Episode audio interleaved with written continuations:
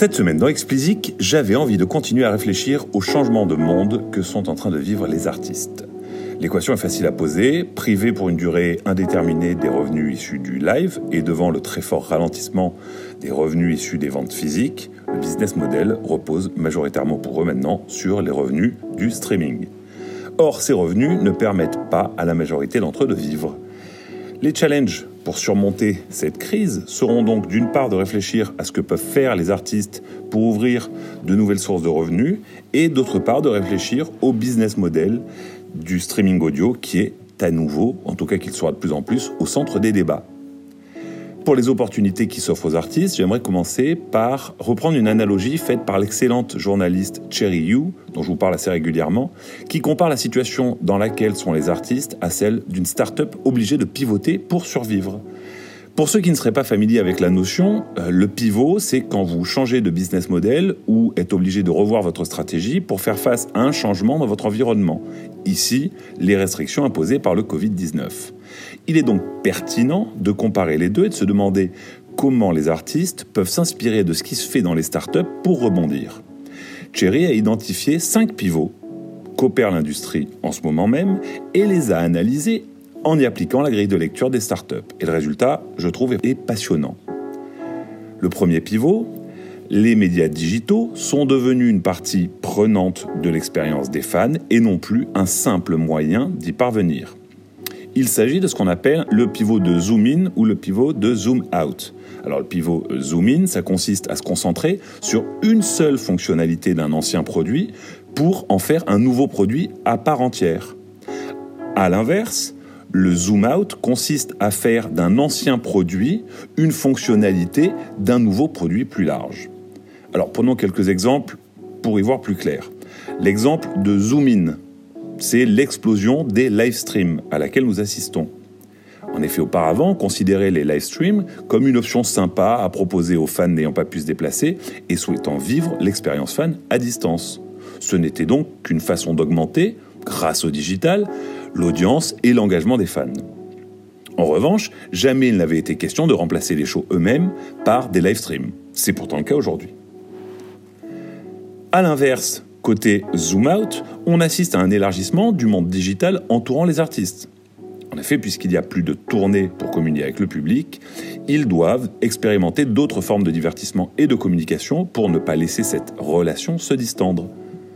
Par exemple, Charlie, Charlie pardon, XCX donne rendez-vous sur Zoom chaque semaine à ses fans, et aux médias d'ailleurs, pour parler de l'avancement de l'enregistrement de son album confiné qu'elle est en train de produire. De son côté, Travis Scott a battu un record hier en réunissant 12,3 millions de spectateurs lors du premier opus de sa série de concerts sur Fortnite appelé Astronomical. En passant, il a battu euh, Marshmello, qui avait en début d'année dernière euh, fait, je crois, 10,7 de mémoire euh, millions de personnes connectées en même temps. Là, c'était 12,3. Il en a profité, ce bon Travis Scott, pour présenter un nouveau single qui est en featuring avec Kid Cudi, proposer du merch inédit et des emotes Fortnite. Alors je vous mettrai le lien dans la newsletter pour que vous puissiez revoir la performance. Pour résumer, dans le zoom in, les artistes n'ont pas d'autre choix que de tester les fonctionnalités qu'ils avaient tendance à négliger auparavant, et dans le zoom out, de se dévoiler digitalement un peu plus. Dans les deux cas, le digital n'est plus un moyen de faire de la pub pour l'expérience réelle, il est devenu l'expérience la plus réelle que l'artiste soit en mesure de proposer dans ces conditions. Alors, passons au deuxième pivot. Ça concerne les vidéos faites à la maison et immersives qui connaissent une croissance bien plus forte que l'écoute audio passive. Le pivot est ici une adaptation aux attentes des clients et l'exploitation, dans le même temps, d'un nouveau moyen d'atteindre ces fameux clients.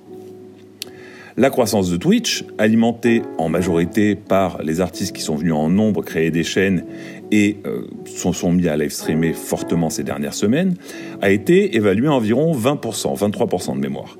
Là où dans la même période, le volume de stream a baissé d'un peu plus de 10%, 14% là aussi de mémoire.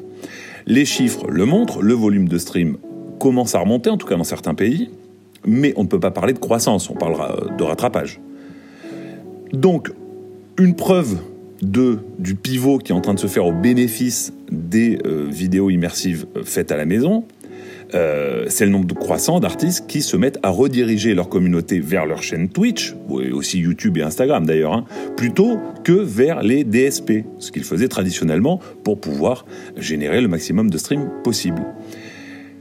Les services également auparavant spécialisés dans le live comme Benzin Town ont vu l'opportunité, puisqu'ils permettent aux artistes d'annoncer leur live stream comme ils annonçaient auparavant un concert classique. On en avait parlé ensemble. Les DSP, de leur côté, sont bien conscients de cette tendance et ils ont constaté, c'est 10 heures je crois qu'ils disaient, une forte croissance de l'utilisation des devices de salon depuis le début du confinement. Pour s'adapter, ils mettent en avant bah, tout ce qui est playlist, home, à la maison, plus largement tous les contenus musique ou podcast se prêtant mieux, on va dire, à une consommation confinée. Passons au troisième pivot, les artistes et les fans préfèrent les modèles les reliant directement entre eux plutôt que de compter sur des agrégateurs tiers. Il s'agit ici d'un pivot visant à mieux capter la valeur.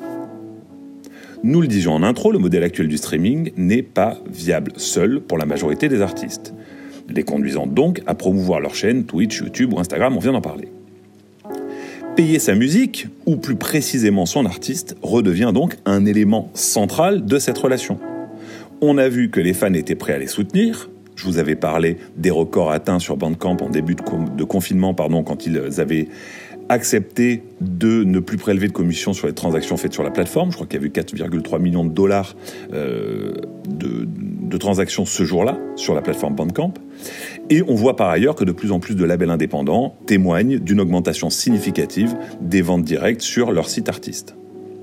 Par ailleurs, on peut aussi observer euh, dans la forte croissance que connaît Patreon euh, Patreon, c'est une plateforme euh, qui permet de soutenir financièrement quelqu'un en s'abonnant à sa page. Euh, donc on peut voir dans cette croissance de Patreon une preuve bah, aussi que ce pivot est, est, en train de se passer et fortement.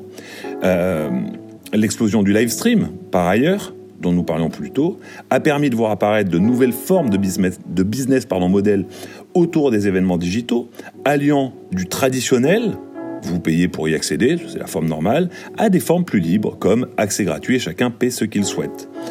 Auparavant, ces modèles étaient négligés car ils ne pesaient pas lourd face au binôme euh, nouvel album puis ensuite tourné. Aujourd'hui, ils sont de facto pris très au sérieux. Enfin, je voudrais, là sur ce point, dépasser un petit peu ce que nous explique Chéri dans son article original, que je vous mettrai évidemment dans la newsletter, et vous parler des modèles alternatifs pardon, de streaming audio, qui je trouve sont euh, aussi euh, un sujet très intéressant, très important, et qui pourrait, en tout cas je l'espère, gagner en attractivité. Le modèle du prorata, alors euh, encore une fois, je le dis chaque fois que j'en parle, il y a un épisode qui s'appelle Le streaming ne paie pas, qui a été diffusé en début d'année dernière et qui explique les différents modèles de rémunération du streaming. Je vous invite à aller l'écouter. Donc le modèle au prorata va forcément être plus vigoureusement remis en question par les artistes et ça commence déjà, souvenez-vous, je vous ai parlé de la pétition au UK qui demandait à Spotify de multiplier par trois les royalties reversées aux artistes. Ce qui nous l'avions également dit était une demande farfelue puisque Spotify ne paie pas directement les artistes. Spotify a prouvé prendre ce problème très au sérieux, puisqu'ils viennent de lancer un bouton permettant de faire des dons sur les pages artistes pour soutenir vos propres artistes, et qu'ils ont annoncé qu'ils euh, doubleraient les dons récoltés jusqu'à hauteur de 10 millions de dollars. Par ailleurs, on a souvent, et moi le premier, opposé à ce modèle au prorata ou service-centric le modèle user-centric, qui est son principal concurrent. Mais en fait, ce que je voudrais voir avec vous ici, c'est que c'est probablement pas le seul possible. Et il y en a déjà d'autres qui tiennent la route et qui pourraient devenir tout à coup diablement pertinents. Je pense particulièrement à une plateforme comme Resonate, que je vous invite vraiment à aller découvrir. C'est extrêmement malin comme, comme modèle. Je vous mettrai évidemment le lien dans la newsletter. Mais on va parler de Resonate, mais Resonate n'est pas obligatoirement le seul modèle. Il y a certainement des modèles à trouver qui permettront de dégager une rémunération plus substantielle pour les artistes. Resonate donc a un, un, objectif très ambitieux, construire une nouvelle économie musicale basée sur l'équité, la transparence et la coopération. Tout un programme, alors ça a l'air d'être un peu le pays des bisounours, mais c'est diablement malin. Ils ont l'ambition d'en finir avec les services qui traitent la musique comme un espèce de wallpaper audio les streamers établis apprécieront. Pour les utilisateurs, ils prétendent que leur modèle basé sur les écoutes réalisées est moins cher. Pour les artistes, Resonate permet de garder le contrôle sur le travail. Pour les artistes, pour les artistes, Resonate permet de garder le contrôle sur son travail et de garder le contrôle de la relation avec les fans. Mais comment ça fonctionne-t-il? Alors on va regarder. Tout d'abord, pour le client, pas de montant fixe mensuel à payer. Leur modèle s'appelle le Stream to Own, donc streamer pour posséder, pour devenir propriétaire. Le principe est de diviser le coût d'un téléchargement en neuf. Le premier stream, celui de la découverte, est très peu cher, très bon marché. Lorsque vous tombez amoureux du titre, en tout cas avez au début envie de le réécouter jusqu'à en tomber amoureux, et le streamer à de nombreuses reprises, jusqu'à 9 fois en pratique, vous finissez par payer la totalité du prix. Vous l'aurez compris, le prix des streams augmente jusqu'au 9e qui, à ce moment-là, vous permet d'avoir compensé l'artiste comme pour un téléchargement. Resonate paie directement l'artiste en fonction des streams réalisés. Côté artiste, donc, ils annoncent que pour 100 000 streams, vous serez payé un peu plus de 1500 dollars contre 600 dollars actuellement pour la concurrence. Côté consommateur, Resonate affirme que mensuellement, le coût supporté correspond au prix d'un abonnement classique. Enfin, je passerai beaucoup plus vite sur les deux derniers pivots, car je suis déjà largement au-delà du temps habituel. Alors pivot 4. L'isolation conduit les fans à attendre beaucoup plus de technologies et de fonctionnalités sociales pour les lier aux artistes et les lier entre eux. Même si les solutions proposées par Instagram, YouTube, Twitch, dont on a beaucoup parlé aujourd'hui et puis depuis ces dernières semaines, forcément, rencontrent un grand succès, il faut quand même bien voir que les possibilités offertes aux fans d'interagir avec l'artiste et entre eux sont pour le moins rudimentaires, si ce n'est simplistes. Le service qui proposera une expérience nouvelle et plus riche sera le grand gagnant des mois à venir. Qui sera-t-il? Ça, la question reste ouverte. Par ailleurs, les DSP se sont complètement désintéressés des fonctionnalités sociales depuis plusieurs années et elles risquent de faire dans les mois à venir leur grand retour. Il semblerait que Spotify soit déjà en train de faire des tests à ce sujet-là. Cinquième pivot, sans les tournées, la rareté digitale pourrait devenir une nécessité financière pour les artistes. Ce pivot n'en est qu'à vraiment ses débuts et demande du temps puisqu'il s'agit clairement là d'un changement d'architecture de votre business. La raison pour laquelle les tournées sont la principale source de revenus des artistes vient de la rareté de celles-ci. En effet, votre artiste préféré passe à côté de chez vous, vous vous précipitez prendre des places, car il est probable qu'il ne repasse pas avant au moins deux ans, et que de toute façon, quand il repassera, ce sera un autre show. Au contraire, en digital, tout le monde s'attend à trouver du contenu de façon omniprésente et gratuite.